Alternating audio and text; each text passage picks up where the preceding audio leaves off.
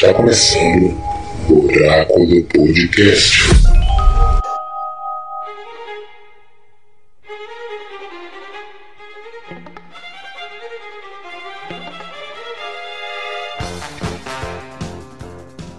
Olá, o Oráculo Podcast está no ar. Eu sou o Carlos Daniel, a voz do Oráculo, e hoje, versão brasileira, Álamo.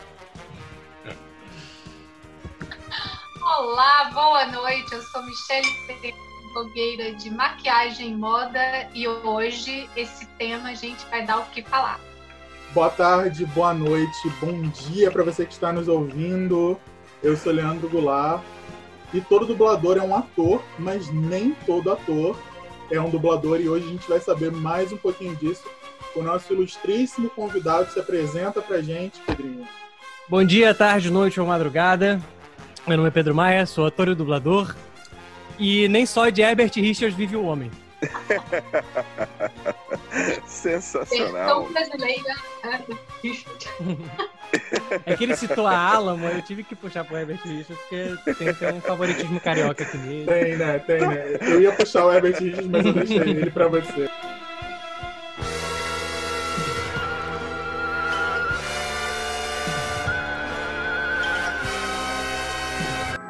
Versão brasileira, Herbert Richards.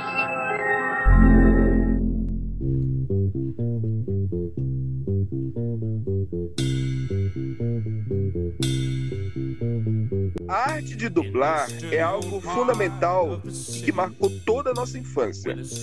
Todos nós crescemos vendo o trabalho de dubladores. Infelizmente, com o crescimento, e assim também veio a soberba de alguns, hoje em dia a gente escuta muitas pessoas dizendo: Ah, eu não escuto, eu não assisto filme dublado, eu prefiro legendado. Enfim, não importa.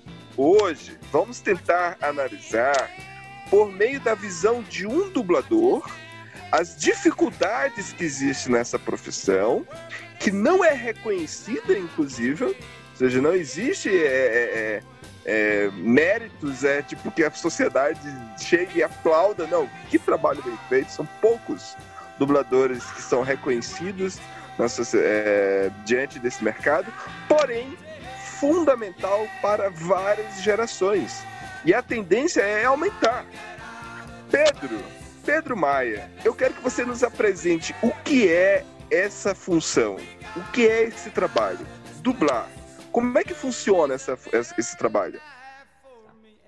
É o seguinte, você tinha comentado, é, como você apontou muito bem, a dublagem, vamos botar assim, entre aspas, ela não é reconhecida. E, na verdade, ela tá ganhando um pouco de espaço, ganhou, no caso, um pouco de espaço nos últimos anos, bota aí, chuta aí uns 5 a 10 anos. Porque, na verdade, Carlos, é o seguinte, o dublador foi feito para ser anônimo. Ah, o nosso Uhum. trabalho, como dublador, nós fomos feitos para ser anônimos. E eu vou além. Eu acho que o fato da gente não parar e dizer nossa, essa dublagem tá muito boa, nossa, o dublador mandou muito bem aqui. Eu acho que o nosso objetivo dublando é o oposto. Você diz que uma dublagem é boa quando você não percebe que o produto está dublado. Isso é uma coisa que roda muito entre diversos cursos de dublagens e opiniões de dubladores famosos e profissionais incríveis. Porque quando você para para prestar atenção na dublagem, significa que alguma coisa te tirou da imersão de um filme ou de um desenho dublado. Por exemplo, eu quando era criança, eu era muito fã de desenho animado. Sempre gostei muito de desenho animado. É, tirando a inocência de, um- de uma psique infantil, digamos assim, eu acredito que não só eu, como muitas pessoas, acredito que todos vocês, nunca parou pra se perguntar, poxa, mas quem é que faz a voz desse boneco aqui? Desse personagem. Exatamente. Então Quem a é gente não tem, ator, né? a gente não tinha, a gente não tinha essa visão, eh, principalmente criança, né, porque é questão de inocência, de que tinha alguém por trás dando voz àquele personagem que a gente gostava, alguma coisa assim. Tanto que quando eu comecei a me interessar por dublagem, eu comecei a me interessar por dublagem muito cedo, apesar de ter começado a trabalhar com isso, a correr atrás disso mais velho. Eu vinculava as vozes as minhas vozes favoritas ao personagem antes de vincular a pessoa. Então, assim, eu conhecia, sei lá, quando eu era muito. Quando eu era. Não muito mais, não, quando eu era mais moleque, os meus 12 a 14 anos de idade, eu frequentava aqueles famosos eventos de anime, né? Da, onde tinham Uhum. vários dubladores convidados. E às vezes eu via na internet alguma coisa. E aí eu olhava pra cara do dublador e falava, cara, essa voz não encaixa aí. É tipo olhar pro, pro Wendell Bezerra e, e tentar olhar, ver o Goku, né? É, exatamente. Então, assim, e isso só mostra o quão incrível é o trabalho das pessoas, do- dos profissionais de dublagem, quando você consegue atrelar não só uma memória afetiva a, uma- a um desenho, uma obra que você gostava muito, mas também ao afeto que você cria com o próprio personagem. E isso, isso varia de é, todo tipo de mídia. Você pode estar falando de um Uhum. livro ou de uma série, não necessariamente dublado. A gente cria uma afeição, a gente cria um vínculo com personagens queridos nossos.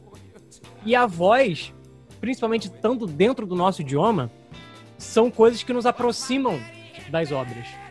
E é por isso que eu, por isso que eu digo, normalmente as dublagens que a gente para e, sei lá, e dar gargalhada, por exemplo, todo mundo gosta, adora sacanear a dublagem daquela novela Usurpadora. Aham. Então, assim, não, é- não, é, não, é que, é- não, não é que é uma dublagem ruim, longe disso. Sheila Dorfman faz um trabalho incrível na, Qual na era, qual era a novela que tinha o Carlos Daniel? Eu acho que era esse, eu acho que Não, era o esse. Carlos Daniel era, Era Lu- do Bairro. Então, esse era Luiz Miguel, esse era Luiz Miguel. Era o Luiz Miguel, Carlos Isso. Daniel. Não, Então, era o assim- Luiz Fernando. A, a do Maria do Bairro era o Luiz Fernando. Tem Thalia no meio. Mas enfim, é, e aí, por exemplo, é, do exemplo que eu dei da, da- dessa novela da Paula Bracho, que é a dublagem incrível da Sheila Dorfman. É engraçado porque a gente pega e a gente. ho- Hoje virou meme, né? O, o- ela pegando o telefone, alô! Alô! Tipo, doida, assim, né? Virou meme. E, é- e é muito engraçado, porque como sai, é, é uma dublagem bem antiga, e é uma dublagem que a gente não para. Tipo, eu, como profissional, eu, eu- eu tenho uma visão um pouco mais crítica, eu vejo, cara, a Sheila mandou muito bem nessa personagem e tal. Só que a pessoa que via a novela tava lá, tipo, com a Maria do Bairro, com a Paola Bracho, com novelas, desenhos, filmes, o que, que quer que seja. A gente já cria esse vínculo da voz, não, não- não do ator, não do ator, da voz com o personagem. Por isso que a gente se choca muito quando a voz muda. É, qual foi um- uma obra assim que você viu de maior impacto que rolou a decepção do, do telespectador ao, ao- a- acompanhar, né, a crescer, a ver o desenvolvimento do personagem e de repente ter essa ruptura né, no Guerra processo criativo? É, eu ia, eu ia usar, eu ia usar um exemplo, um exemplo muito, muito recente que eu já conversei com, com, com o Leandro sobre isso milhões e milhões de vezes, porque normalmente nesse quesito é pra mim que ele vem reclamar. É, o, é a dublagem atual da Liga da Justiça Sombria. É, Que principalmente os personagens da DC, que vem aí de longa data, onde a gente já tá acostumado com vozes icônicas como o Guilherme Briggs no Superman, o Clécio Uhum. Souto, que tá fazendo, se não me engano, é o Flash. Enfim, todas essas vozes que a gente já tem, já intrínseca na nossa alma de apego ao super-herói, assim. A gente chega a um ponto de, cara, não consigo ver o Superman com outra voz que não seja o Guilherme Briggs. Faz um trabalho incrível, por exemplo. O Dr. E Manhattan também. Doutor Manhattan, Mulher Maravilha na Apesar- voz da, da Priscila Morim, são, sim, Apesar, muito- apesar de que o Dr. Manhattan, o Guilherme Briggs, ele dá um tom muito melancólico sim, pro Dr. Manhattan, né? Tipo, ele dá aquele tom mais pesado. sim. sombrio. E vem a questão que o, da apresentação do, do, do Leandro, né? Aquilo, todo dublador é ator, mas nem todo ator é dublador. Então, assim, vem muito da interpretação da, da pessoa naquele personagem. Mas a respeito de decepção e troca, no quesito, no quesito Liga da Justiça Sombria, foi uma questão muito, muito técnica e muito surpreendente para todo mundo de forma negativa. Até hoje, muitos dubladores eh, ainda comentam sobre isso, de terem sido trocados e não terem sido contatados, mas isso vai para questões de mercado, questões de cliente contratual e prazo e empresa. Coisas que eu não tenho propriedade para falar. Mas Entendo. geralmente quando acontece esse tipo de coisa, gera um impacto muito negativo em quem consome. E muitas das vezes por quê? Como eu falei, são questões de mercado, não é, não é questão de trocou porque tive que trocar ou porque alguma coisa, tem diversos motivos. Existem casos de dubladores que ficam, sei lá, doentes ou passam por algum problema pessoal e ficam impossibilitados de dublar aquele personagem por um, um talvez um longo período de tempo, ou um período de tempo extensivo, onde não se tem a possibilidade empresarial de você parar e esperar o dublador, que não tem como, o Aham. estúdio tem prazo para entregar, então às vezes acontece uma substituição. Ah, às vezes há a questão de troca de estúdio, onde o estúdio para onde foi essa, essa obra, o cliente exigiu uma mudança de voz, ou tem qualquer, quaisquer outras questões ah, mercadológicas, empresariais sobre isso. E tem a questão de. Basicamente, que não é sempre. Não é sempre que a gente tem uma certa fidelidade do cliente com a obra nesse quesito. Porque a gente tem na dublagem o que a gente chama de boneco. O que é um boneco na dublagem? Por exemplo, o Superman é um boneco do Guilherme Briggs.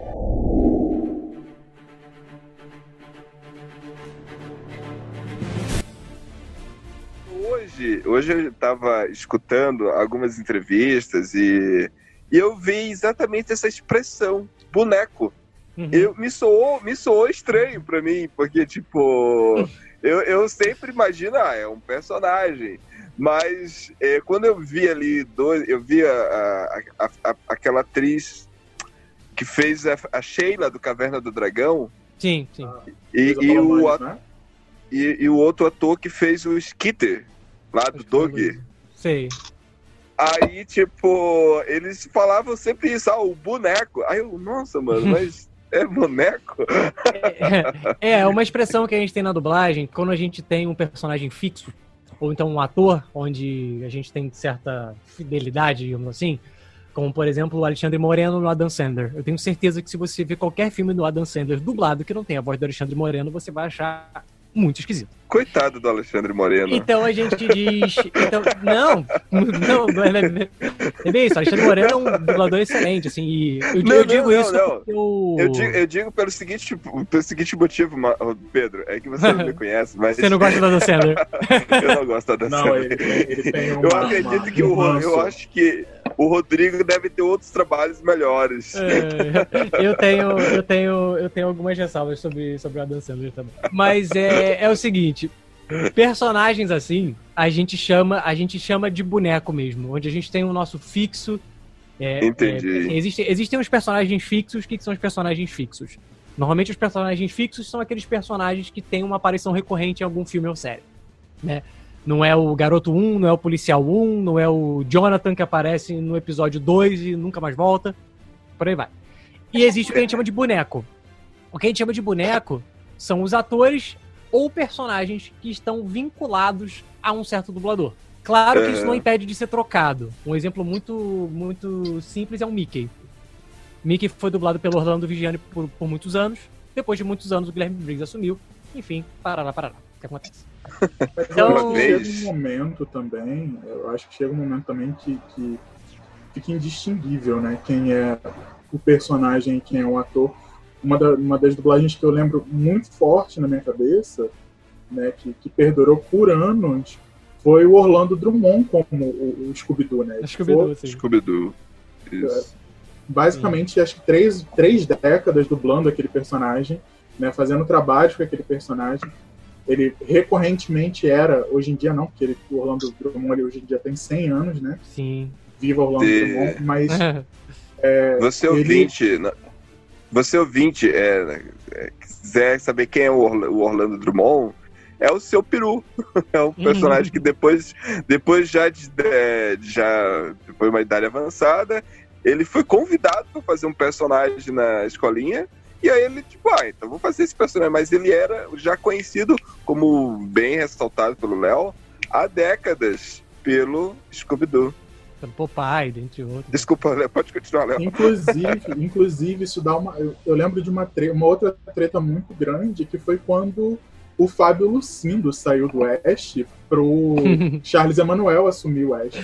Eu lembro que o fandom de Pokémon se, se mobilizou fortemente. Sim. Eu tive uma dificuldade, sabe quando? É, Pedro, Léo, Michele. Quando. É que assim, eu, eu me, me julguem, mas eu gosto de Piratas do Caribe. Eu adoro. É. eu amo, eu acho. Pedro, Eu adoro. Pedro. A dublagem do Marco. A, a, a voz do Marco Antônio no Johnny Depp é muito. É muito Olha, a voz do Johnny Depp é sensacional. É sensacional.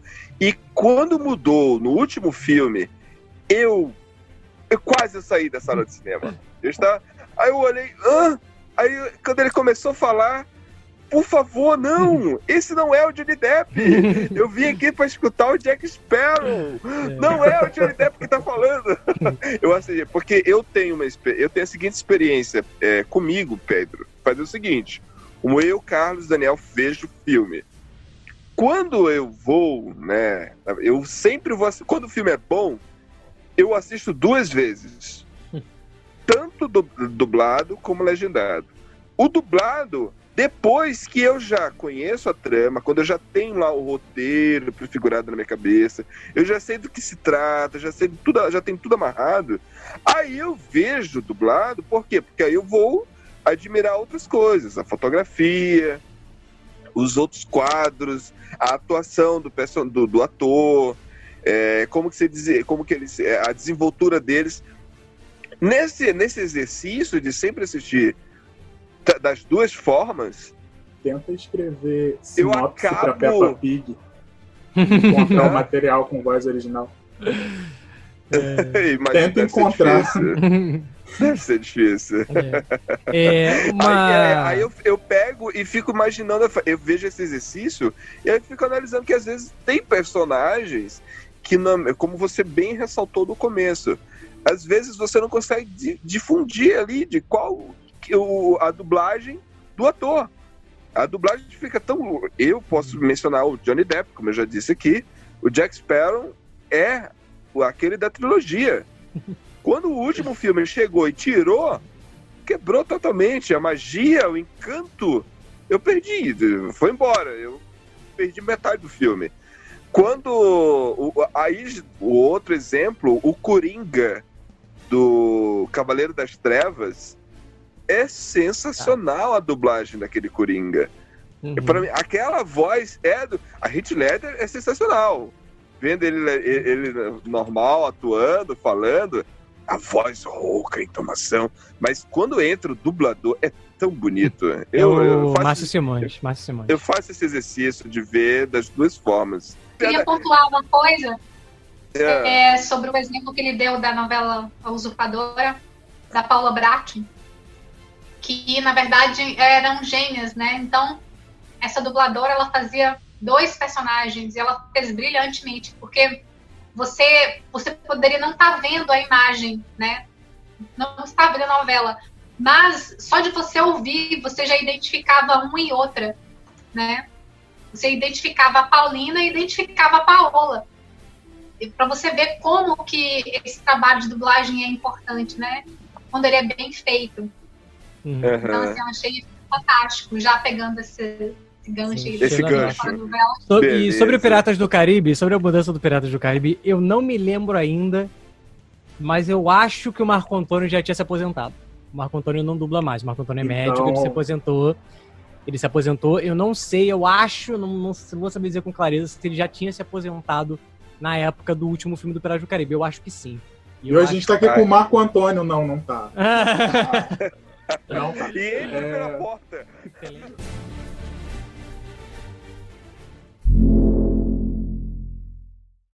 Versão brasileira Van Maher.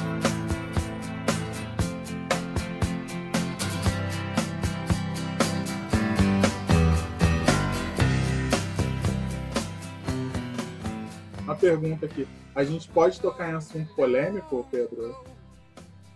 Ah, poder pode, agora sim. Não vai se comprometer, não vai se comprometer. Então, é. Não, assim, são, V- existem. Vamos começar, vamos começar de uma Depende- maneira mais leve. Depende, Calma. do, é, depende, da- depende da polêmica, mas assim, eu como. Numa- Uma escala Como- de 1 a 10, Léo, qual é, o, a, Não, é a essa- questão essa da é- polêmica aí? Essa é 0.5. É porque ainda. alguns, é porque alguns eu, eu realmente não tenho tanta propriedade pra falar, porque eu não tô no mercado de dublagem há muito tempo. Tem, devo ter tipo uns 5 anos, assim. Então algumas coisas realmente eu consigo opinar muito superficialmente, mas eu não consigo dar algo além da minha visão pessoal, o que pode estar muito errado. Então, Eu vou deixar a grande polêmica, as maiores polêmicas para daqui a pouco, né? Mas acho Tá que bom. uma polêmica que a gente pode começar é uma pergunta acho que todo mundo deve se fazer, deve se fazer. Vocês podem escolher os próprios personagens? Não. Os personagens, a gente tem basicamente duas maneiras da gente pegar um personagem. tá? A primeira delas, bom, primeiramente que para quem não conhece o mercado da dublagem, nós não somos contratados pelo estúdio. Os dubladores não são contratados, nós não, nós não trabalhamos para um estúdio. Nós prestamos serviço a determinadas obras, assinamos o contrato, recebemos por tabela, por aí vai. É, como é que eu sou escalado para um personagem. Né? A gente é escalado. Existem duas formas. A primeira forma é o cliente. Existem clientes que, em certas obras, eles vão pedir necessariamente por certos dubladores. Pode ser por conta de um personagem que é boneco desse dublador e que eles querem manter a voz para não perder a fidelidade.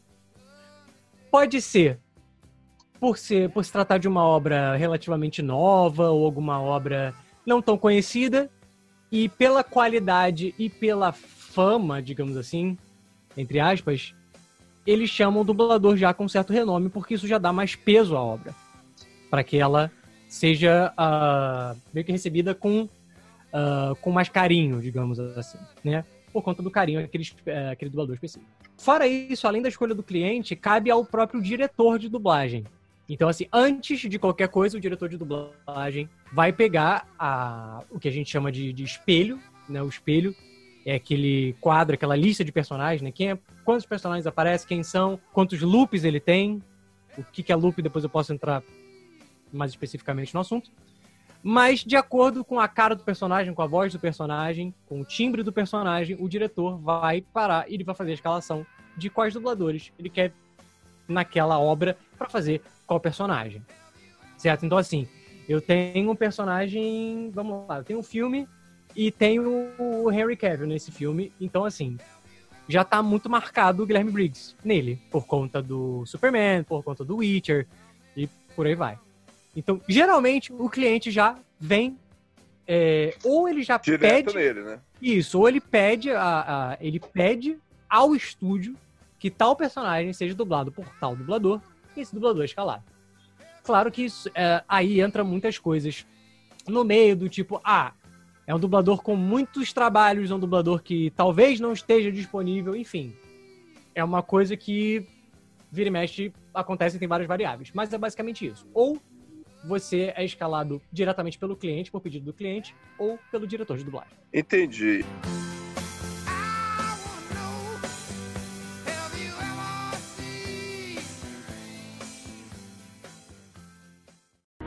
Versão brasileira. VTI Rio.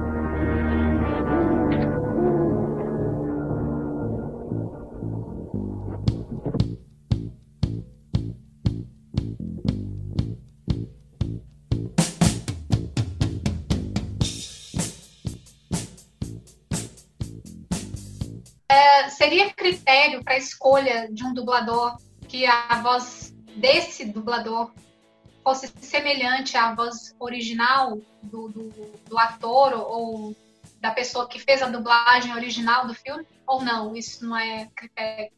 Então, o critério de escolha do dublador, ele é feito em algumas categorias, digamos assim, né? Ah, a voz original, a semelhança com a voz original é fundamental. É necessário, não adianta eu pegar um cara que fala grosso e botar a minha voz de moleque. Até porque muitas vezes, exceto raríssimas exceções, a gente tem casos de vozes não condizentes com o rosto do ator. Ou seja, um ator que tem aquela cara de carrancudo E aquela vozinha assim de criancinha, sabe? Então, assim, É, são muito, muito, é muito específico, né? É, dificilmente isso acontece. Acontece, mas nem tanto. Então, assim, a voz original, ela, ela é, assim, um fator de muita importância. Por quê? Porque, ah, em caso de teste mais, porque em algumas, em algumas obras o cliente pede teste. Né? E o teste é basicamente para o cliente averiguar se a voz está batendo no personagem e tal, se está tudo ok. Por quê?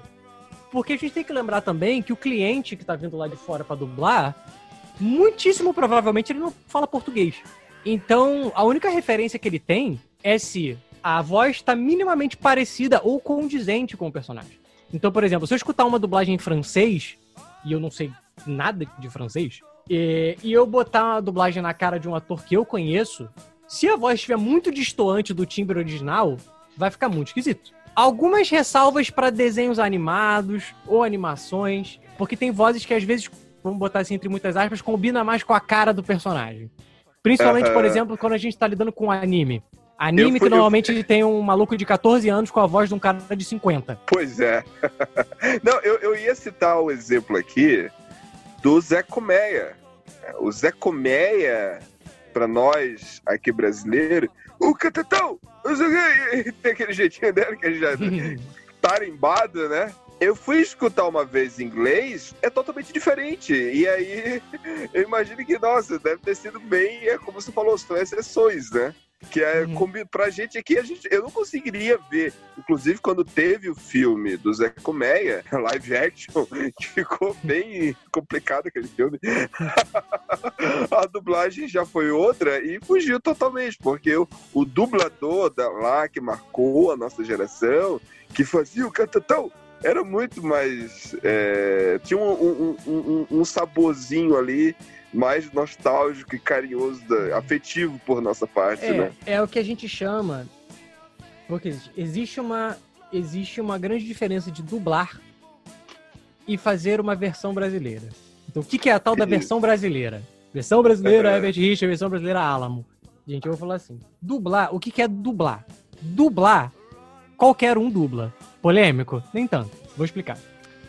O que é dublar? Eu pego uma pessoa falando outro idioma, eu coloco a minha voz por cima, de, por cima dele, né, respeitando o labial e tal. Pronto, eu dublei. Agora, Esse- você fazer, esse- agora você fazer uma versão brasileira, né? Claro que eu não estou entrando no, no mérito de, de atuação, interpretação do personagem, tá, tá? Porque dublar, o que, que é dublar?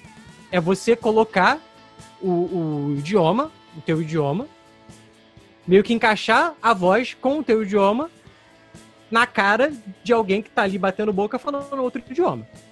Isso. É isso. Agora, A fazer uma MTV versão a MTV brasileira. Fazer a uma versão fez brasileira. muito isso, né, Pedro? É, a MTV fez muito isso. É... é, Bom, eu não sei, eu já dublei algumas coisas da MTV que, que, que Foi. boas. Teleclass. É. Não, ah, bom, Tela Class, isso, isso, isso, ótimo exemplo, ótimo exemplo. Tela Class é isso. É, não deixa de ser, não deixa de ser uma dublagem, aquela redublagem que eles chamam, né? Redublagem. Isso. Aquilo não deixa de ser uma dublagem. Aquilo não deixa de ser uma dublagem. Eu tô pegando um outro idioma e tô colocando aí. Aquilo não deixa de ser uma dublagem. Agora, versão brasileira, o que que é fazer uma versão brasileira? É você adequar aquela obra não só pro idioma, mas para nossa cultura e pro nosso recebimento daquilo. E nisso a dublagem brasileira faz um trabalho exímio, porque são os tipos que a gente encaixa no personagem. Todo mundo, pelo menos todo mundo dentre nós, eu acredito que vai lembrar do Freakazoid. Aham. 90% das tiradas do Freakazoid são cacos. O que, que são cacos? São coisas que não estão no roteiro original e que a gente encaixa ali. Galera que gosta de, de, de, de anime vai lembrar talvez do Yu Yu Hakusho, que é cheio de tirada. Que o cara fala: Não, é, ah, você devia saber que isso é difícil.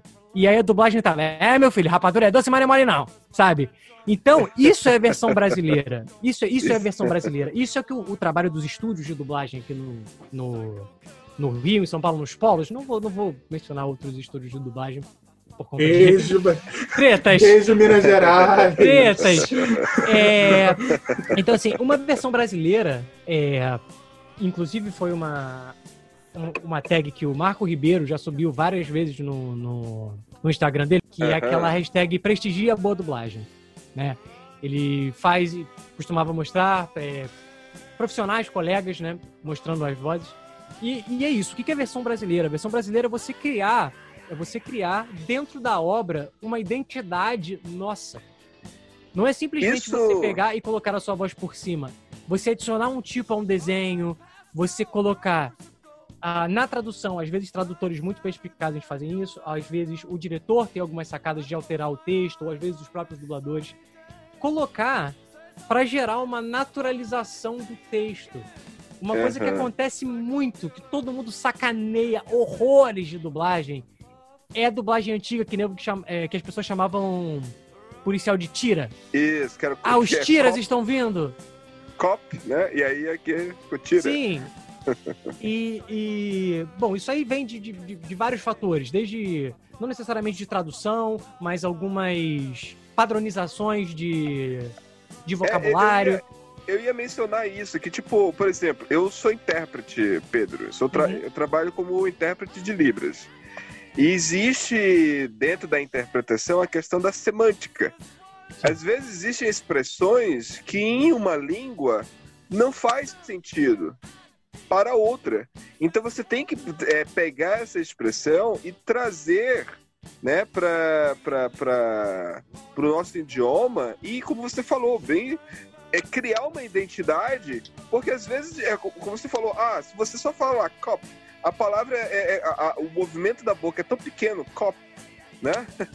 E aí, e policial, né? E aí você tem que ter lá o quê? Aí, a- a- como foi brilhante essa sacada que eles criaram, botaram lá, tira, como você destacou, eu acho isso genial, porque é uma questão de semântica, você padroniza e também de interpretação.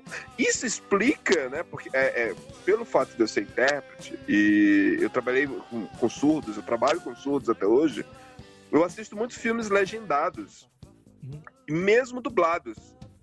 E às vezes a dublagem tem uma frase lá gigantesca e a legenda é uma frase pequena. Ou ao contrário, a frase tá lá É. gigante Sobre português. legendagem, deixa eu só te explicar um pouquinho. Legendagem Isso, é um pouco complicado. já, é, então eu já trabalhei com legendagem, eu sou tradutor também. É, Legal. Eu, já, eu já trabalhei com legendagem. Legenda é muito mais complicado, porque legenda a gente tem uma padronização muito específica. A gente não pode ter um número. é, a gente tem um número máximo de linha que uma legenda pode ter. A gente tem que controlar bem o uso das palavras. Então, assim, às vezes uma frase que é muito grande, a gente precisa reduzir aquilo o máximo possível para poder caber na tela, para dar tempo das pessoas lerem, para não poluir a tela com, muito, com, com muita escrita. E por aí vai. imagina questão de diálogos, né? Quando Sim. tem duas pessoas falando, né? Por isso a questão de adaptação é muito é muito importante, adaptação de texto. Porque eu não digo que nem, que é, é- é nem a questão do copy. Entra, entra também a questão do, do labial. Porque assim, não, Aham. adianta, não adianta o cara falar assim, sei lá, cop, e eu tô falando policial. Sabe, eu tô trocando uma sílaba por três, isso não cabe, isso não, não, não existe. Então, normalmente o que acontece? Dá pra eu puxar desde o início da frase até mudar a ordem da- da- das palavras para que no final encaixe. Dá pra eu adicionar a palavra X, palavras Y. Isso a questão do tira são coisas de. Como é coisa de dublagem antiga, são coisas que eu não consigo falar com propriedade, mas eu já li a respeito de algumas matérias.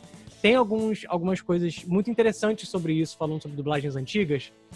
E eu vi um artigo há muito tempo atrás que era exatamente isso. Ah, qual é a do tira? Por que, que usaram, por que, que usavam tira? Essas expressões aí que eram tão fora da nossa realidade. E aí, se para quem tiver interesse, eu, eu- eu até convido a, a- pesquisar sobre o assunto, porque é uma, é uma leitura muito interessante. Mas é, é bem isso, o, o, o Carlos. É a questão de você adaptar e você criar uma identidade brasileira para aquilo. Então, assim, você trocar uma expressão, principalmente porque quando é, você trabalhando como intérprete e quem tem alguma certa experiência com tradução ou qualquer coisa relacionada a idiomas, existem piadas locais. Exatamente. Então, assim, No existem, casa, né? existem trocadilhos, existem, existem piadas, existem expressões muito locais. Jogos de linguagem, algumas figuras de linguagem que eles têm lá que nós não temos aqui, comparação entre próprio- palavras com sonoridades similares. E aqui o é um próprio exemplo que você deu, o próprio exemplo que você deu do Yu Yu Hakusho, que ele falou, ah, a podura doce, mas não é mole. Uhum. Tipo, o japonês não falaria isso, né? Sim, exato. A expressão lá é outra, mas para o nosso português, né, e a nossa região, casou bem, né? Uhum. E não causa outra- aquela, e não causa aquela ligeira estranheza. Sim, exa- não, é- exatamente, exatamente. É porque fica tão dentro do, do nosso mundo, né, digamos assim, da nossa realidade. Porque, por exemplo, eu uso muito o Hakusho de exemplo porque a, a, Van Maher, na época, né, que é a Van Mark, fez um, um trabalho excelente. Fez um trabalho excelente. Eu só preciso. Eu só preciso conferir se foi a Van Maher mesmo que fez essa dublagem, porque eu- me deu uma dúvida agora. Mas, é, o estúdio responsável fez um trabalho excelente, porque ele adicionou não só expressões, como nomes. Tem uma cena que eu acho super icônica, que o Yusuke tá, tá brincando naquela máquina de dar soco. Aí ele fala, aí, tá vendo? Parece o Popó. Cara, sim, é, é- é- é- é sensacional. É, muito boa, muito boa. Porque encaixa na nossa realidade. Tem uma pergunta aqui que um, um membro do Oráculo quer fazer, Léo. Tem, Quer fazer tem. a pergunta? gente, a gente tem uma pergunta aqui, né, do, do nosso colega, o André, e ele fez uma pergunta aqui que ele quer saber como que é feito, né, essa, essa dublagem. É feito todo mundo junto? Você joga todo mundo numa sala e o diretor vai gritando para todo mundo como é que faz? Tipo, tipo como a gente vê num set de gravação de filme? Ou vocês gravam um a um e é uma coisa um pouco mais separada? Como é que funciona esse projeto de gravação? É, só uma coisinha sobre o meu último comentário. O estúdio responsável pelo Yu Yu Hakusho, desculpa, não foi a Van Maher, foi Audio News. É Audio News. Aqui tem informação de verdade. não, o estúdio, o estúdio, o estúdio responsável pela, pela dublagem do Yu Yu Hakusho foi, foi, foi um equívoco meu. É, Na Audio News. da manchete ainda. Isso, Audio News. É, bom, sobre essa pergunta. É, antigamente, na época de Herbert Richards, que infelizmente eu não cheguei a pegar, mas a gente tem muitas referências até em vídeo, tem uma matéria do Video Show excelente que eu recomendo pra todo mundo, tem no YouTube. É uma matéria do Video Show sobre, com os dubladores de Digimon, com os dubladores de, de acho que todo mundo odeia o Chris também, e de, enfim, é, várias diversas séries que eles mostram, né, lá da época da Herbert Richards.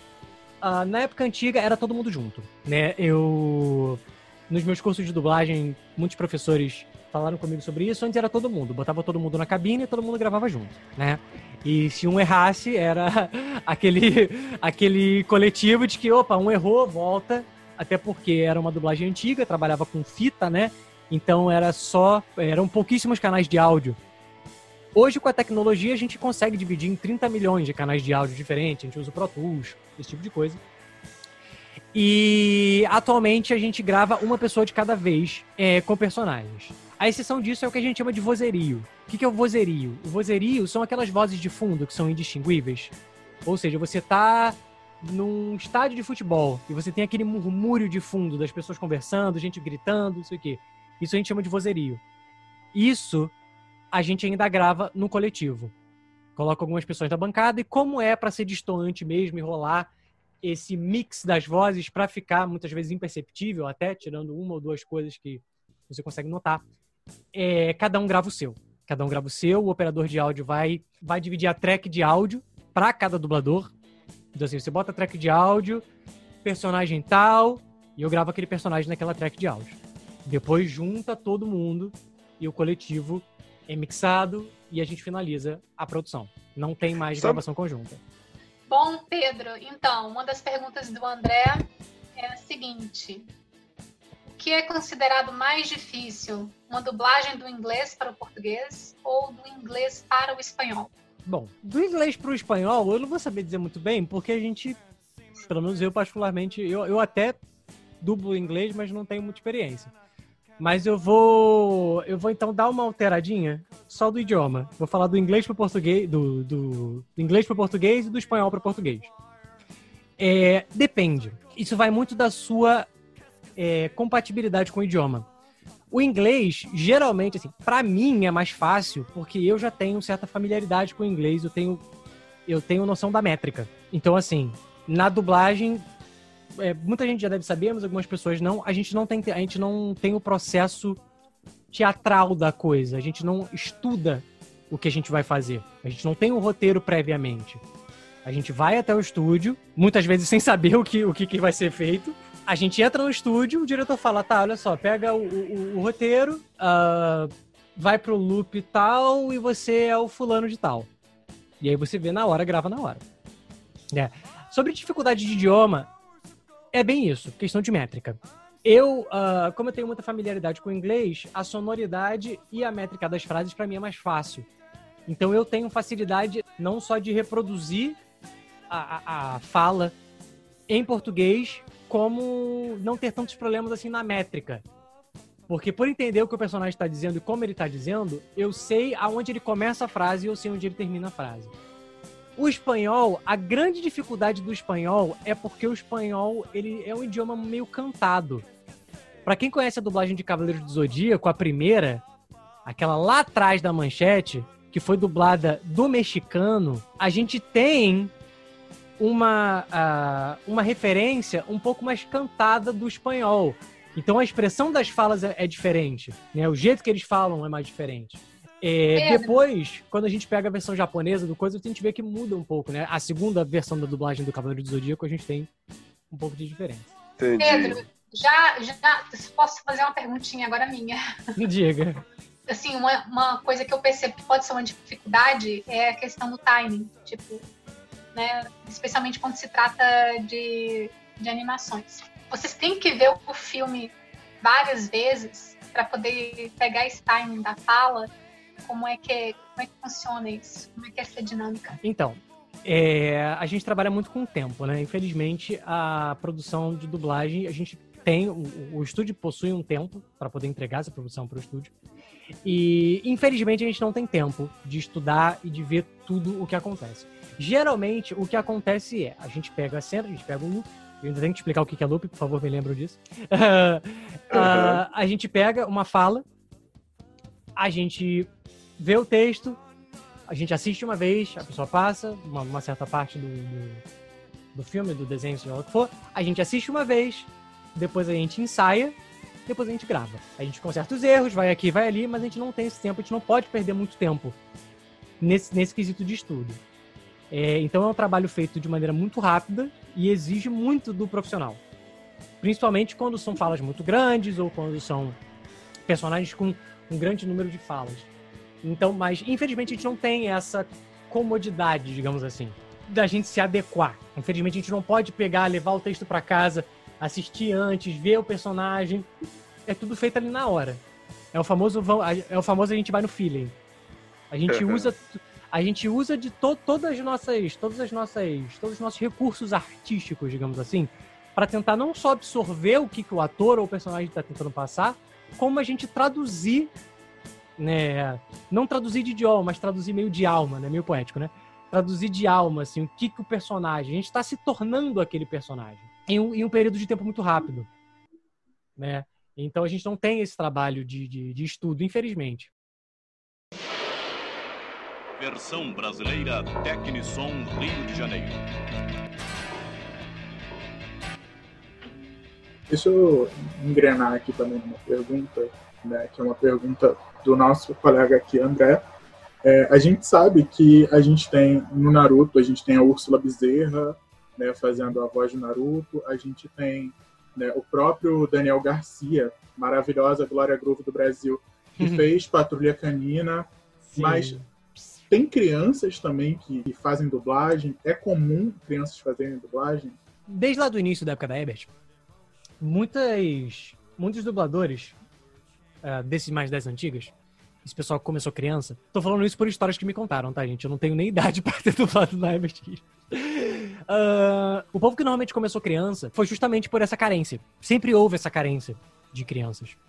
Então, assim, já ouvi histórias de professores meus que começaram a dublar assim ah, o meu pai era conhecido do, do Ebert, ou joguei no estúdio, eles estavam precisando de criança e me levou, me levou para dublar. E aí foi e fez.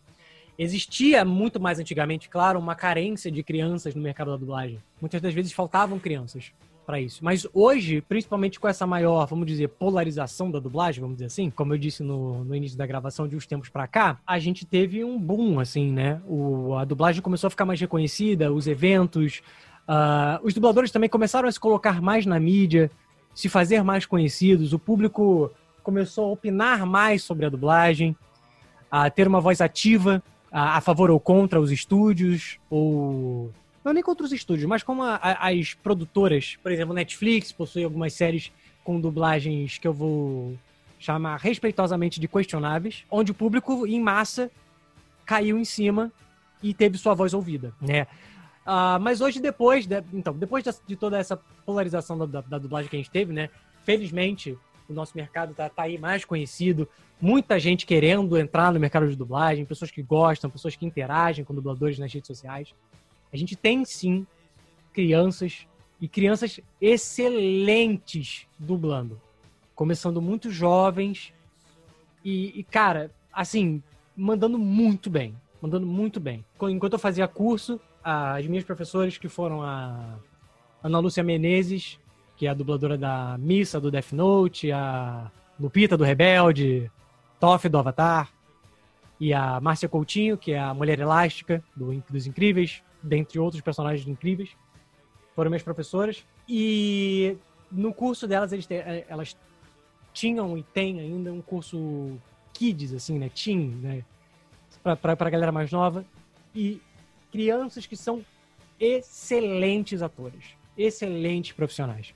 Então hoje a gente já não tem mais essa carência de crianças no mercado. Mas ainda temos casos onde, por exemplo, você citou o exemplo da Patrulha Canina. Apesar dele não ser uma criança, como é uma voz caricata, é uma voz para desenho, a gente consegue deixar mais bobinho. A gente faz um tipinho. E aí o tipinho não precisa ser infantil necessariamente. Mas é, temos Isso sim, acontece temos também naquelas, em algumas novelas mexicanas, né? Eu estava observando hoje à tarde que algumas novelas tinham atores fazendo vozes de mulheres, dublavam mulheres. Isso eu não sei, eu não sabia.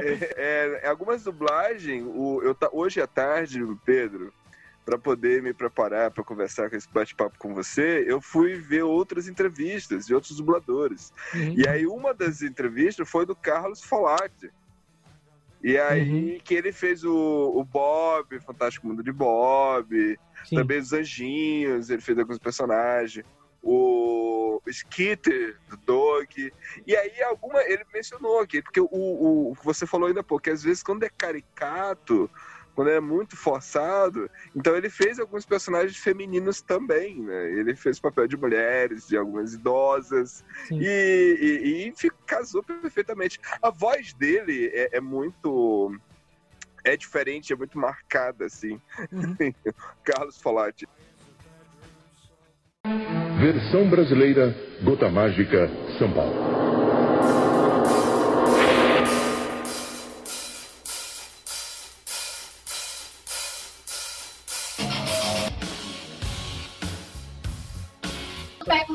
Do, do André, que é a seguinte: tem, tem caso de uma única pessoa fazer mais de uma dublagem numa mesma obra?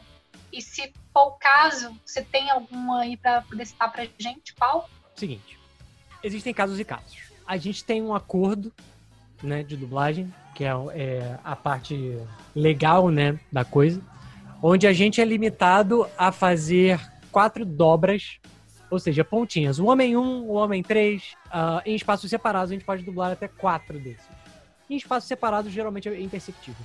Uh, personagem fixo. Geralmente, caso você tenha um fixo na obra, não, não há possibilidade de você ter vários fixos numa hora. Por exemplo, ah, eu tô lançando uma série, eu quero que o personagem Y seja o Guilherme Briggs, ah, mas eu gosto do Briggs nessa coisa aqui, eu vou botar ele também, e o Márcio Simões eu vou botar nesses três. Não. Com várias exceções. Entendi. É... Tem mais alguma pergunta, Léo, Michele? É, tem sim. Tem, tem várias, né? Tem mais do André, né? Tem do André. É. Só, uma, eu, eu, só uma coisinha sobre essa, essa parte do, do dos fixos. É, então, geralmente, quando, por exemplo, o Skitter do Doug é um personagem que, apesar dele ser um personagem fixo, ele não é um personagem que ele tem aparições muito recorrentes. Então, assim, tem um episódio uhum. que ele fala pra caramba, tem um episódio que ele não fala nada. Então, assim, nessa questão de personagens pequenos, Geralmente, às vezes, ele não. A gente chama de fixo porque ele, porque ele aparece outras vezes. Mas personagens pequenos, que assim, ah, um personagem, personagem com nome, vamos botar assim, entre aspas. às vezes você fazendo uma certa alteração de voz, você consegue fazer uma ponta ali também, entendeu? Então, por exemplo, eu posso dublar, sei lá, por exemplo, numa série que eu participei recentemente, que foi uma série, o nome dela é Schitt's Creek, é uma série canadense. Eu tenho um personagem que ele não é um personagem fixo, ele aparece, ele tem um personagem, ele, ele, ele tem nome, ele aparece em um episódio. Nesse episódio eu faço esse personagem, onde ele tem um, um, um tempinho de tela, digamos assim. Em outro episódio, eu faço, sei lá, o Homem número 2, que aparece por 20 segundos na tela. Entendi. Entendeu? Então, assim, a, a minha produção, a, a produção que a gente chama, né? É, eu tô restrito a quatro dobras. Eu tô, restrito a quatro dobras. Então eu vou fazer, sei lá, nomes aleatórios. Eu vou fazer o Johnny, o, polici é, o Johnny num, num, num- num pedaço X. Lá pro meio, pro final do episódio, eu faço o, o Homem de Boné 1. Depois, no, no, no outro episódio, eu faço o Policial 5. E no outro episódio, eu faço o, o, sei lá, o Garoto na Cadeira de Rodas. Enfim. Essas descrições, ouvintes, é, ela vem contida num roteiro, né, Pedro? Sim. Aí, sim. tipo, você, você vê lá e você já sabe quais são as falas que você vai Sim, falar. sim, a gente tem um script. E script, isso. É, A gente está acostumado com, com- com roteiro, né? Que a gente fala tanto sobre roteiro que a gente esquece que em, em outras áreas é script. É.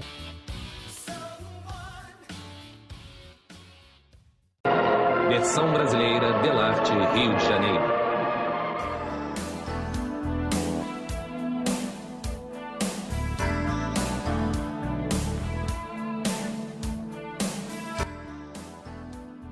Pergunta que todo mundo que veio aqui hoje nesse podcast quer saber. É uma pergunta seríssima. Fica-se rico com dublagem? Você já tem a sua mansão no, no Guarujá? Você já tem o seu triplex? Você já tem a sua casa na Barra? É, Então, a questão monetária da dublagem, a gente segue um valor de tabela. Ah, todo dublador, independente de se começou há três dias ou se dubla há 20 anos, recebe a mesma coisa. Tá? A gente recebe por, por hora. A gente recebe por tabela. E agora, finalmente, eu posso explicar o que é loop. É, o loop é uma medida de tempo de 20 segundos. A cada 20 segundos de produção, eu tenho um loop. Tá? Então, então, assim, de 0 a 20 segundos eu tenho um loop, de 21 a 40 eu tenho outro loop, etc, etc, etc, por aí vai. Tá? O loop é essa medida de 20 segundos no seu script, né, na sua produção, e a cada 20 loops eu tenho uma hora de dublagem. O que não significa uma hora dentro do estúdio, tá? Que não, significa- não significa uma hora de gravação dentro do estúdio. Só que 20 loops são uma hora, 40 loops são duas horas, e por aí vai. E de acordo com a, com a hora de dublagem, a gente recebe o valor específico. Tá? Aí que tá. Fica-se rico com dublagem? Cara, eu não digo nem questão de ser rico. Assim como toda profissão, dá pra você ganhar dinheiro. Dá pra você viver disso. Só que a dublagem é um mercado muito difícil. Não por conta de, ah, pô, é, é- é muito difícil, é panela, não sei o quê. A gente não pode esquecer que os dubladores mais antigos já estão consolidados há muito tempo, já têm toda a sua história, e que além de tudo, hoje em dia o mercado tem muita gente querendo entrar. Assim como todo mercado artístico, é uma dificuldade para você se consolidar. Então, assim, é possível? É possível. O valor que você tira é igual para todos. Depende do quê? Tudo vai depender do seu potencial como dublador. Porque a gente tinha falado antes a, a questão do como que eu escolho uma voz para aquele personagem, tá? Por exemplo, eu posso, eu posso ter um timbre adequado ao personagem. Mas é, por exemplo, às vezes o personagem ele vai demandar mais esforço do dublador. É um personagem com uma dificuldade maior, é um personagem com uma carga dramática maior. Então, nesses casos, chama-se dubladores já com, com mais experiência, além, além de, de todos os critérios de, de avaliação para você escalar, fazer uma boa escalação. Né? Um dublador que tenha não só o timbre adequado, mas um profissional que dê conta daquele trabalho. Assim como no teatro, no cinema, um papel de grande destaque, um papel de grande importância, geralmente você dá na mão de atores já renomados, ou então atores novos que são prodígios, grandes potenciais. Então é isso, assim, oportunidade, por questão de oportunidade, é questão de você ir atrás. Valores por valores, os dubladores não fazem os seus próprios valores. Ah, beleza.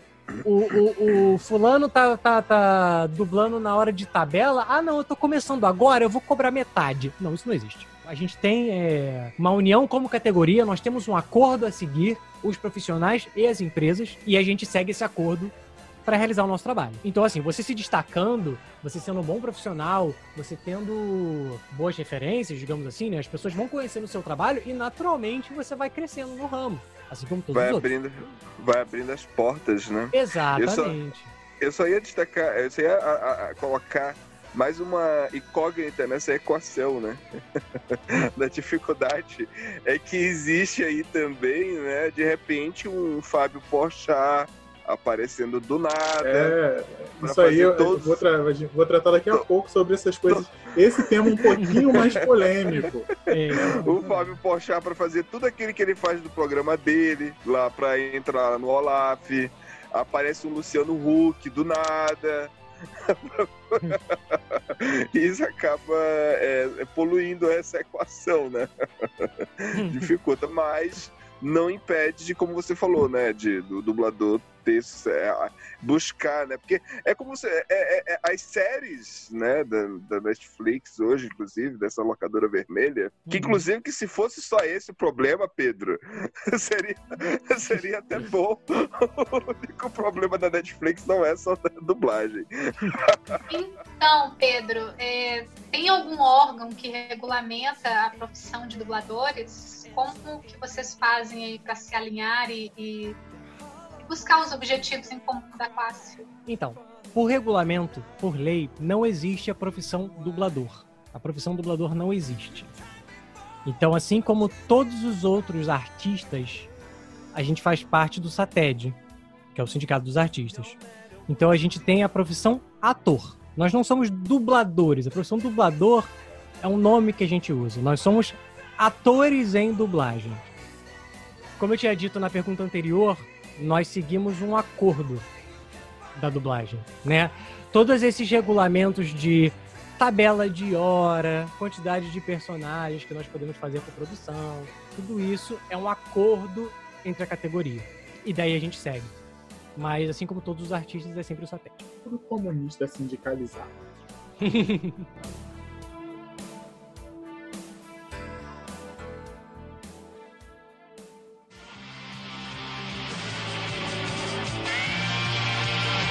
Versão brasileira Alamo.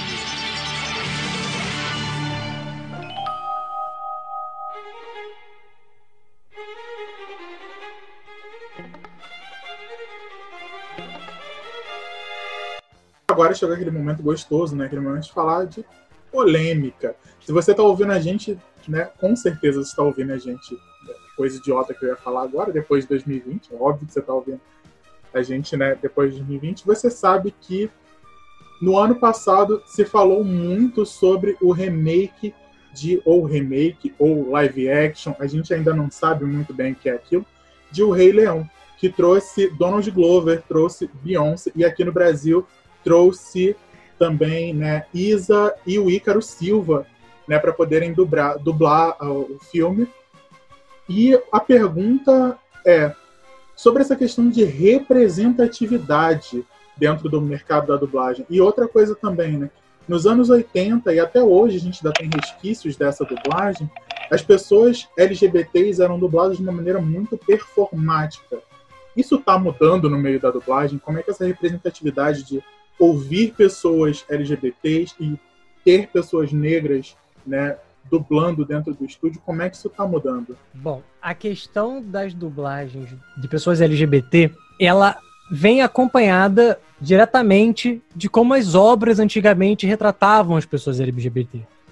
Então, assim, a dublagem nada mais é do que uma, uma, versão, uma versão brasileira daquilo que a, gente, que a gente tinha falado antes, uma versão brasileira do que uma obra representa. Então, assim, normalmente a gente pode ver em filmes antigos, ou em, em produções mais antigas de, de, de mídia, onde de fato as pessoas LGBT e até mesmo pessoas negras são representadas de forma muito caricata. É a pessoa LGBT que tem o jeito de, de falar de língua presa, ou então com aquele trejeito. São as pessoas negras naquele jeito famoso nega do Brooklyn, falando, estalando o dedo, essas coisas. Coisas que a gente tem até hoje, na verdade. Tem um vídeo que recentemente saiu até do Porta dos Fundos, que foi uma brincadeira que eles fizeram. Tipo, ah, como assim? Não pode ter duas, não pode ter duas meninas negras na mesma produção.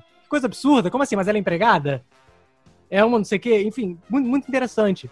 Então, assim, a mudança e a evolução da própria mídia, das próprias obras, a dublagem acompanha isso. Porque a dublagem nada mais é do que uma forma de você passar o, a essência daquela obra de forma adaptada para o público nacional. A respeito da dublagem do Rei Leão, eu não vou saber te falar ao certo o motivo deles terem puxado a Isa e o Ícaro. Uh, eu sei que boa parte das escalações da Disney é por conta de música, ou seja, é necessário cantar, e dubladores que cantam são poucos. Talvez, eu não, não, não, não vou dizer com certeza, tá? Mas talvez por ter essa representação lá fora Donald Glover, Beyoncé, eles quiseram colocar artistas, é, artistas cantores negros também para poder fazer é, esse trabalho. Não, não, não vou saber dizer, eu tô falando isso com uma opinião leiga mesmo. Eu, particularmente, não assisti o Rei Leão dublado. Então, aqui no Brasil e também lá fora, a gente teve né, o,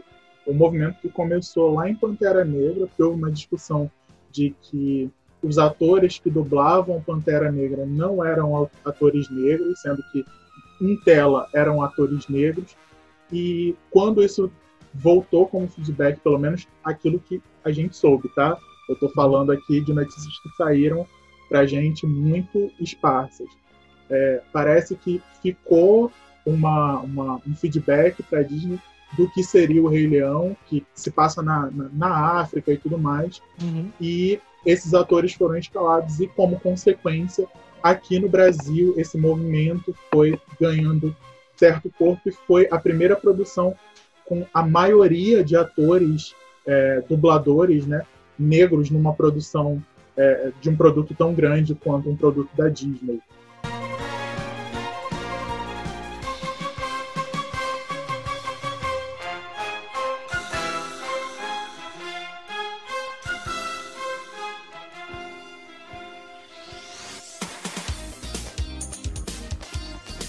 Outra coisa também, a gente tem uma padronização muito grande sobre a questão do timbre, de formato de voz e de também sotaque. Como é que ficam os dubladores de outras regiões? Os nordestinos, os sulistas. O nosso Brasil ele tem uma variedade sonora muito grande.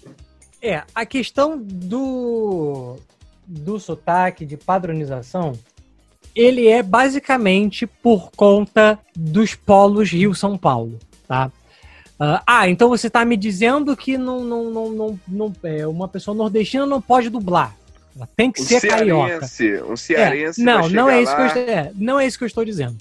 Só que o polo da dublagem sempre foi Rio-São Paulo. O polo da dublagem sempre foi Rio-São Paulo.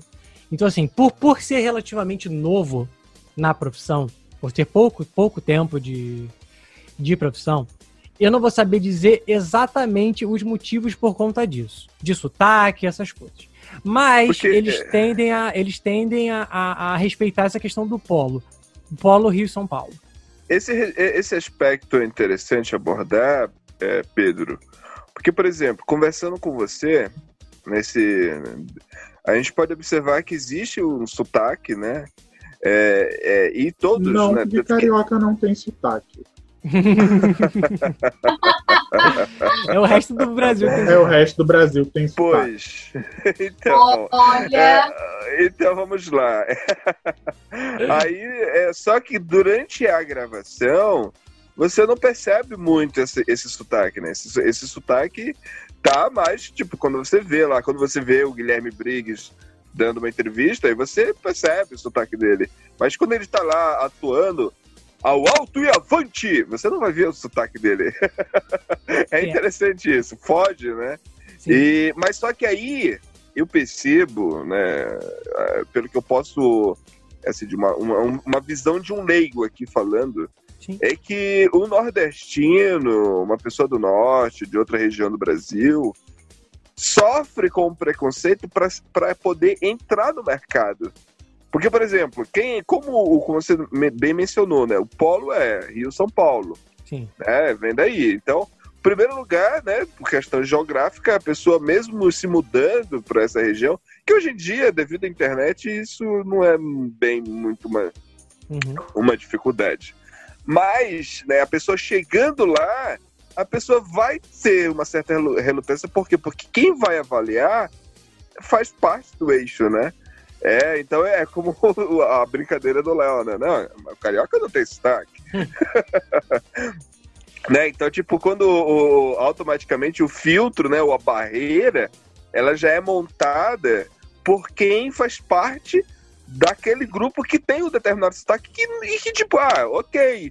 A pessoa chega lá e fala, ah, beleza, dois, três. Mas aí chega o nordestino, no caso o paraense, esse que vos fala, é, vai enfrentar uma dificuldade, entende? Por quê? Porque ah, o sotaque já é diferente dali, né? Aí para entrar no mercado, então, é, essa é a visão de um leigo aqui falando, Pedro. Você já Sim. ouviu outras pessoas mencionarem isso para você? Então, eu tenho conhecidos até, e é uma coisa que me deixa bastante feliz às vezes, é, são pessoas que querem começar na dublagem e me procuram. Aham. Talvez por eu ser mais novo no mercado, ser um pouco mais acessível, digamos assim, né? Ah, alguns conhecidos meus já me, já me procuraram. É porque a gente tentou É. contato com o Guilherme Briggs, mentira, a gente não tentou. não. Tem nem condição. a, a questão das regiões, principalmente, tem o fato de, uma coisa que eu, que eu observei de, de relatos de, de, de conhecidos, né? Primeiramente, a questão do ramo teatral e artístico em outras regiões. Tem certos lugares que é muito difícil você achar um curso de teatro. É. Então, assim, eu tenho, conheci uma menina que o sonho dela é ser atriz, mas ela mora. Putz, eu não vou lembrar agora, lá pro lado de Goiás, Goiânia, alguma coisa assim. Eu falei, cara, pra eu achar um curso de teatro aqui é muito difícil. Então, assim, começa por aí. Mas É não é fechado para as pessoas. Eu, inclusive, fiz curso com, com um rapaz que ele era do. Que ele era, não, é? Que ele é do sul, veio pro Rio, tem feito vários cursos de dublagem. E faz o ele, ele faz o melhor dele para poder segurar um pouco o sotaque.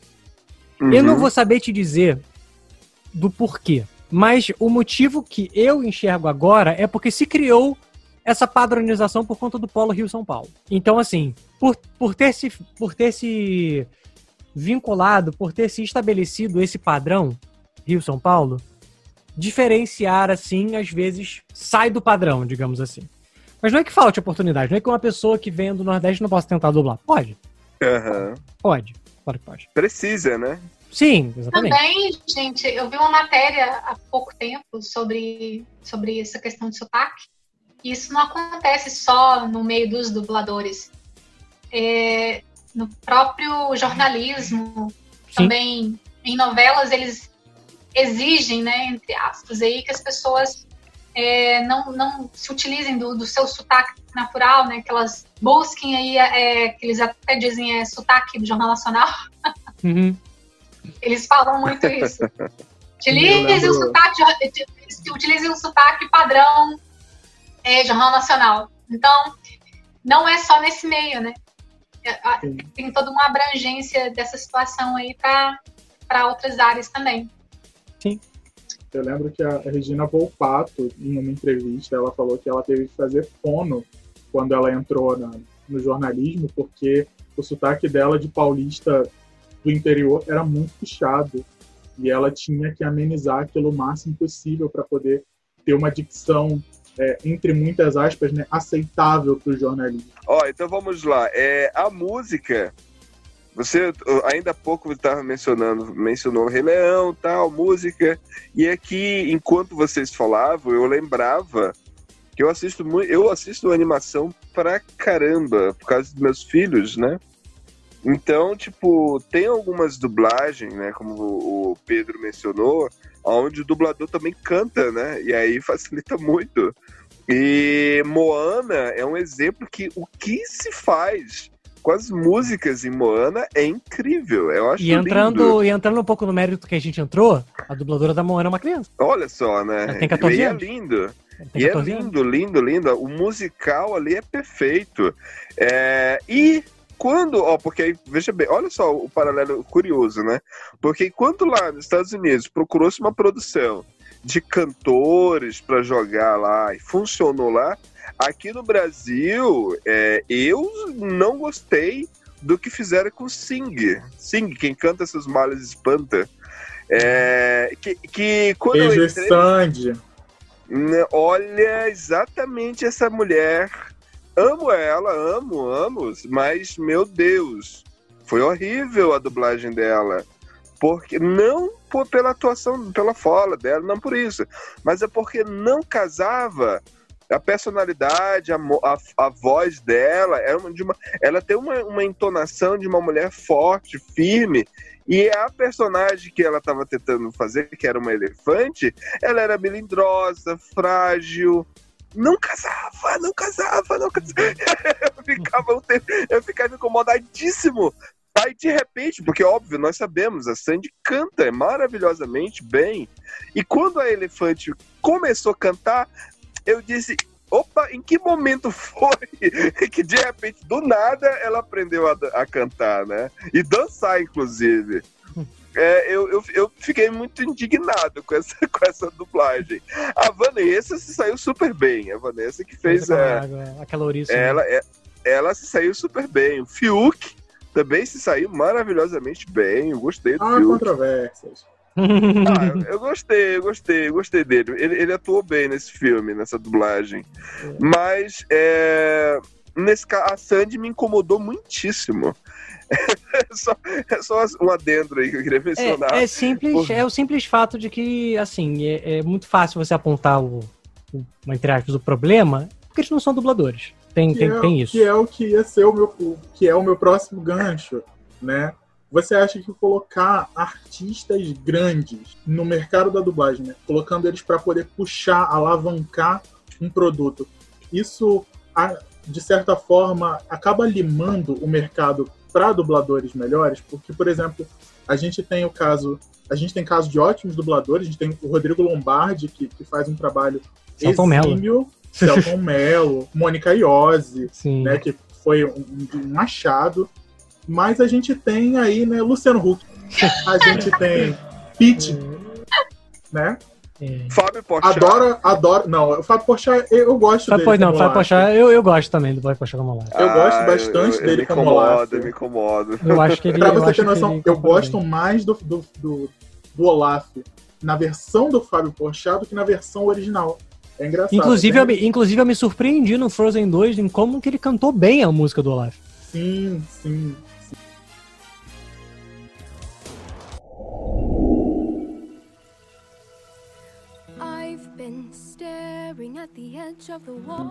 No As primeiro filme, músicas a do negação Frozen- ele cantando só, verão. Só, só, só, só, só um adentro aqui. E, tipo, as músicas do Frozen 2 são tão fortes, tão emocionantes, mas não pegaram, né? Não pegou.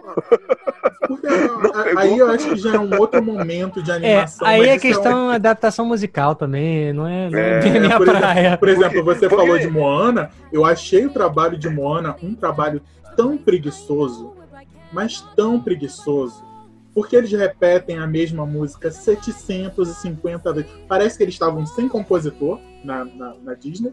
Falaram assim, ah, bota a música e recoloca ela, e recoloca, e coloca um remix agora, e coloca a Nicki Minaj agora pra cantar junto. Mentira, é a Nicki Minaj.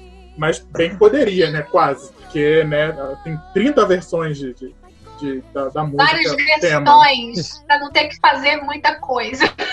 É só muda a letra, só muda a letra. muito. Mas, Mas aí, é porque, voltando, você acha é, que... ó, eu, vou defender aqui Moana, porque Moana, minha filha é Moana, minha Uhum. filha é a Moana, ela diz isso, então me- a minha filha sabe todas as letras da Moana. As- é verdade, é, a melodia é a mesma, mas a letra vai mudando de acordo com que ela vai se conhecendo, Léo. É, Muda-se no- muito pouco. Eu tive que assistir aquele filme é, quatro ou cinco vezes pra poder fazer a, a, olha, a, a sinopse, não, Olha. poder escrever pra ele. Tá pra mim foi uma tortura. Primeiro, eu gosto muito de musicais, tá? Eu gosto muito de animação. Mas pra mim foi uma tortura, porque eu tô acostumado com animações. Frozen. Frozen é uma, é uma, uma, É. uma animação super dinâmica nas músicas. E Moana não, Moana pra mim ficou muito estático. Mas É, é a mesma, é a mesma melodia, é a mesma no melodia. momento. Voltando aqui, Pedro, você acha que trazer é, pe- pessoas grandes do mercado de atuação, isso pode limar um pouco o mercado da dublagem? Então, primeiramente, eu acho que a gente tem que analisar o porquê, né? Como você tinha falado, a questão para alavancar. Muitas vezes o, o- Pensando em questão de mercado, né? Bom, funciona em alguns casos. Né? Você coloca alguém muito famoso e alguém que não. Uma produção muito.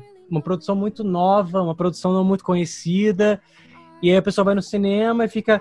Ah, vamos ver aquele filme novo lá com o Fábio Porchat? Assim, botando, botando aí no nome do Fábio Porchat só de, de ilustração.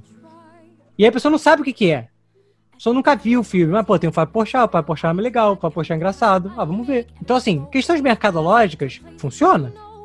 Agora, questões de, de, de trabalho, assim, a nem sempre. A gente vê alguns, tra- a- alguns trabalhos que não ficam tão bons. É, muitas vezes pela pessoa não ser dubladora. Ou então, assim, às vezes é, trabalhos onde a parte musical fica excelente, mas a parte ah, interpretativa, digamos assim, a parte de técnica da dublagem deixa um pouco a desejar. Então, assim, e como você disse, tem é, dubladores, atores são dubladores incríveis, Rodrigo Lombardi, como você falou, o Celton Mello, que é dublador antes de ser ator, ele começou na dublagem, né? o Celton Mello veio da dublagem e se fez. Então é, é- é um. É uma, é uma grande incógnita, assim, né? Aquele caso. É um tiro no escuro. É um tiro no escuro. E hoje o povo tá muito mais crítico. Ainda mais porque, indo na, na- na dublagem do Enrolados, por exemplo, a gente vê a dublagem do Luciano Huck. E em contraste ao Luciano Huck, é a música na voz do Rafael Rossato, que é um dublador excelente. Que o Rafael Rossato que canta muitas músicas no, no, no universo da dublagem, né? Ele faz o, o Flynn Rider, ele faz o, o Christoph do Frozen, ele faz o Jaskier do Deu um Trocado pro Seu Bruxo do, do, do E eu, Witcher. e, eu, e eu caso aqui, ó. Tô casando junto aqui, ó. Tô tirando aqui da carteira. Dezão aqui que ele ganhou muito menos que o, Lu- o Luciano Huck. É, quanto a essa parte, quanto a essa parte assim, monetária, eu não vou saber dizer. Não vamos comprometer o nosso convidado, É, não né? vamos comprometer a nossa Peraí, peraí, porque o Pedro já tinha dito que todo mundo ganha a mesma coisa. Como assim Luciano Huck ganhou mais? Então, eu não sei, eu não sei dizer, honestamente, eu não sei dizer se. Ó, eu tô aqui, tá casado aqui. Não, eu acho, eu acho de verdade assim. Eu, eu vou colocar o meu na reta, tá? Eu vou colocar o meu na reta. Conhecendo um pouquinho o mercado audiovisual, né? Quando você chama alguém grande para poder fazer um trabalho, por menor que ele seja, geralmente aquele contrato ele nunca está amarrado diretamente com aquela função. Então, por exemplo, se aquele determinado ator está fazendo determinada voz, provavelmente ele não está só com aquela voz atrelada, ele está com um merchandising, ele tá com alguma outra coisa. Então, talvez na tabelação de dublagem ele tenha ganhado a mesma coisa que todo mundo, mas obviamente existe uma outra série de contratos dentro do mercado audiovisual, né, que essas pessoas que são maiores assinam, que pode fazer com que o salário vá para a estratosfera. Então, assim, falando do mercado de audiovisual. Deu uma, deu uma salvada, Pedro? É, porque realmente eu sou muito leigo nessa parte, então não tenho o que dizer mesmo. Então, ó, então vamos é, nos, é, nos, é, nos gozar aqui da nossa, do nosso anonimato ainda. Nesse, nessa internet de meu Deus. E aí, vamos agora, né? Porque, tipo, eu vou tocar. A última pergunta que eu faço, e que eu, inclusive, eu faço exatamente nesse, nesse, nesse aspecto, com relação à, à dublagem, Pedro, é, aos trabalhos que você já fez, que a gente sabe que hoje em dia, nessa internet de meu Deus, é, que inclusive um dos motivos é, de- de- das pessoas se posicionarem de uma forma sempre respeitosa, evitando, né, como o o Léo tá dizendo, né, para tirar o seu da reta, cada um tira o seu, né? E, mas é porque sabemos que a internet não perdoa, né? E as pessoas, quem consome o produto, né? O cliente, as pessoas que vão lá, joga lá na internet um determinado trabalho, é, sabe que quem o, é um, é- o dublador é um catalisador de ódio às vezes, né? Que tipo E muitas vezes, não é nem, e muitas vezes não é nem culpa nossa. se defenda, qualquer, Pedro, se defenda. Qualquer coisinha, a galera cai em cima mesmo. Você já passou por isso, Pedro? Já teve algum trabalho que você fez que aí depois você teve que ir lá nas redes sociais e escutar uma porrada de coisas? Você já passou por isso? Não, Qual foi o trabalho? Não. Eu nunca, nunca cheguei a trabalhar em algo assim, tipo, uma participação, uma participação muito grande. Acho que o trabalho uhum. que eu tive maior participação foi naquele reality de férias com o ex. Entendi. Acho que, foi, acho que, foi, acho que foi o trabalho que eu tive a maior participação, assim. E, assim, eu nunca cheguei a ter esse tipo de, de problema, mas eu entendo que, assim, outro, outro lado que é que precisa ser observado é que, assim, não, não dizendo que, que, que cometeram erros e por aí vai, etc, etc, mas a imagem final que fica é do dublador.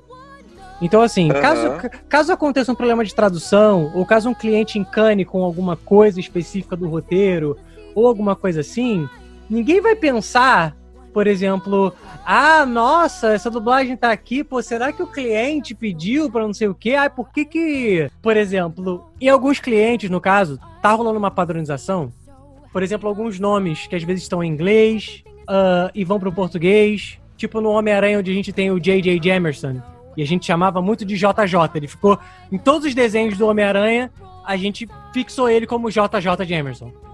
E aí tá havendo uma padronização geral para que o nome seja JJ, não JJ, entendeu? Acaba criando um estrangeirismo, né? Isso, isso cria um estrangeirismo e aí cai para cima de quem? Do dublador. O que é porque o dublador fez isso, entende? Então, assim, é, quer, querendo ou não, é, a gente acaba colocando. É, é, é, a gente que tá na reta ali. É, é claro que é um trabalho coletivo, óbvio. Mas, no final das contas, se alguma coisa tá ruim, por exemplo, a gente pega a, a dublagem grotesca que foi aquela da Liga da Justiça Sombria. Primeira coisa que tu pensa, nossa, quem é esse dublador aí? Caramba, hein? Primeira coisa, você não pensa, tipo, você não pensa, tipo, que estúdio é esse? Ou então, caramba, onde é que isso foi feito? Eu fica, nossa, esse dublador aí, caramba! Gente, eu tô, eu tô rindo aqui porque eu tava, eu fiz a, alguns trabalhos para escrever para Liga Sombria. E quando eu fui assistir, eu imediatamente mandei mensagem pro Pedro perguntando quem eram os dubladores da Liga da Justiça Sombria. então é isso. Que conversa maravilhosa. Hoje, essa, essa, toda essa abordagem que tivemos aqui em vários campos, das dificuldades, do, da, da de como que o, o mercado ele ainda está aberto, as portas estão abertas para quem curte dublagem e quer participar, né? É, estamos aí aberto é, pela excelentíssima explanação do nosso querido Pedro. Pedro Maia.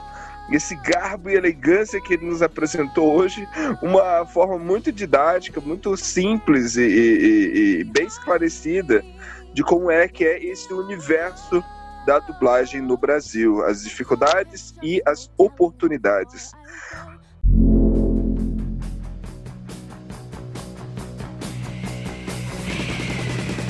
Para finalizar, eu queria saber, Pedro, de você, como é que a gente pode te encontrar aí nas redes sociais, encontrar teu trabalho para poder falar com você.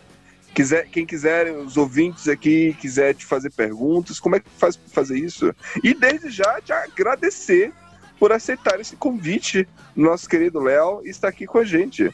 É, bom, sobre meus trabalhos não são tantos assim, né, assim, relevantes.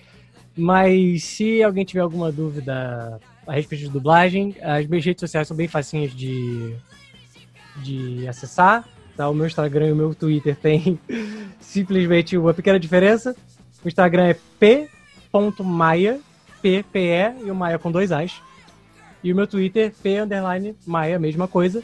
Só que eu não recomendo seguir o meu Twitter não, porque o que eu faço lá é só degradar a minha imagem. Mas, se em algum momento alguém tiver alguma dúvida sobre dublagem, ou se pintar mais perguntas, assim, alguma coisa que vale a pena conversar, super pode me, me contatar, não tem problema, pode me mandar uma mensagem, não me importa, até gosto. Manda jobs. É... Manda jobs.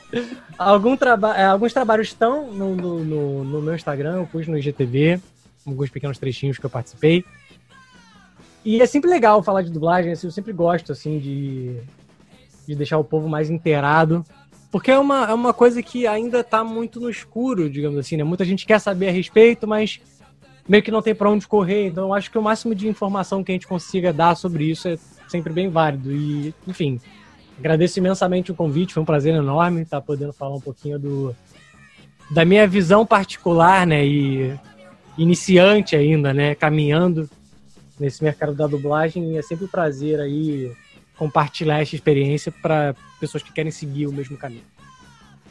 Muito obrigado, muito obrigado. E aqui vamos finalizar.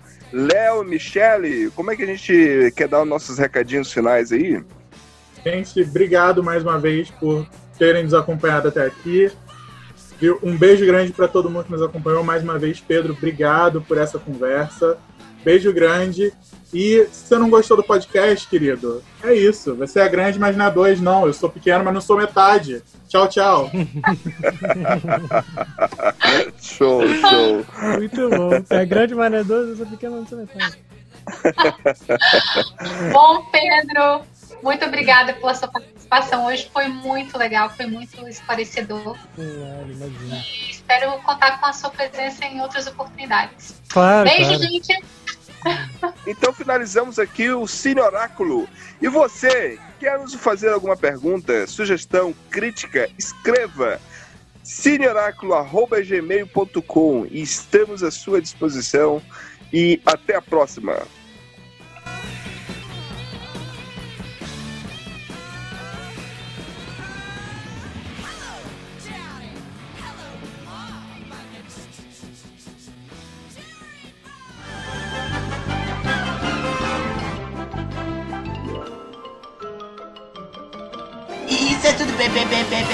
Isso